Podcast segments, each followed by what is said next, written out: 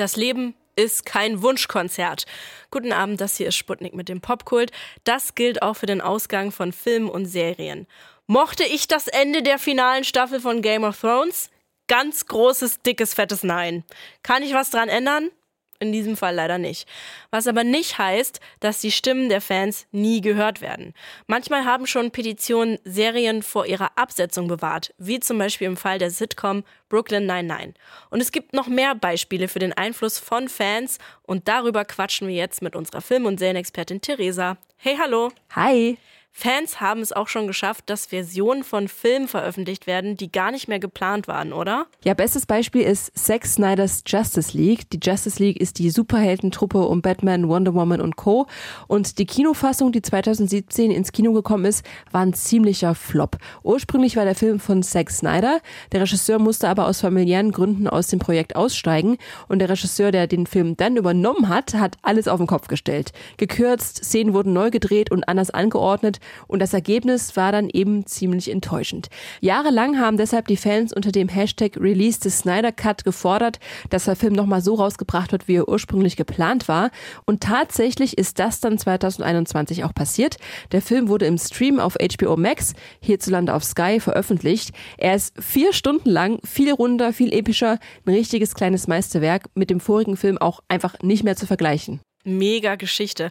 Und krass, dass man als Fan auch so viel Macht haben kann. Mhm, auch wenn das für die Studios echt teuer werden kann. Bei der Videospielverfilmung von Sonic the Hedgehog waren die Fans von den ersten Bildern total entsetzt, weil der Igel ganz anders aussah als in den Games. Die Macher haben sich das zu Herzen genommen und die Animation nochmal geändert für angeblich 5 Millionen Dollar. Und manchmal gehen die Forderungen der Fans auch in eine ja, toxische Richtung.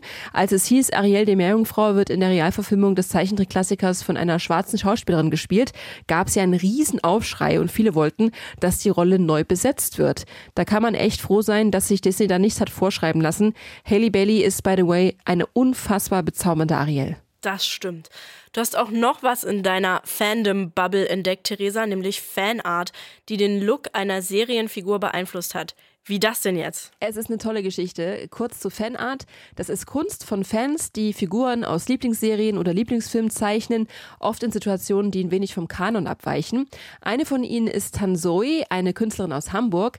Sie zeichnet wirklich großartige Fanart zu den Serien Good Omens, Loki und auch zu der Piratenserie Our Flag Means Death, wo es unter anderem um die Beziehung des Piraten Blackbeard und dem Gentleman-Piraten Steed Bonnet geht. Und sie hat mir erzählt, inwiefern sie den Look von Steed in der neuen Staffel beeinflusst hat. Our Flag Means Death ist eine Serie, die kam letztes Jahr erst raus.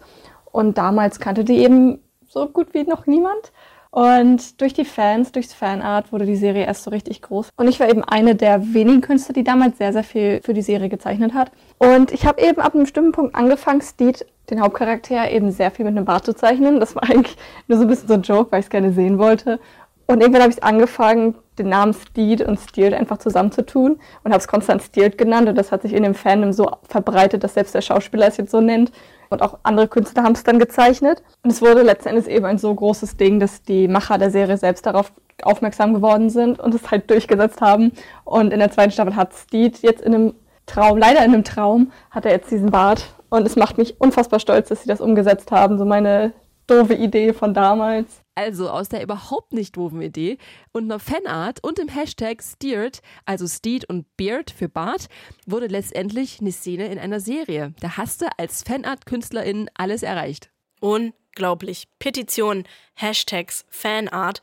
Im Netz geht hin und wieder eben doch mehr als nur Hass und Hetze.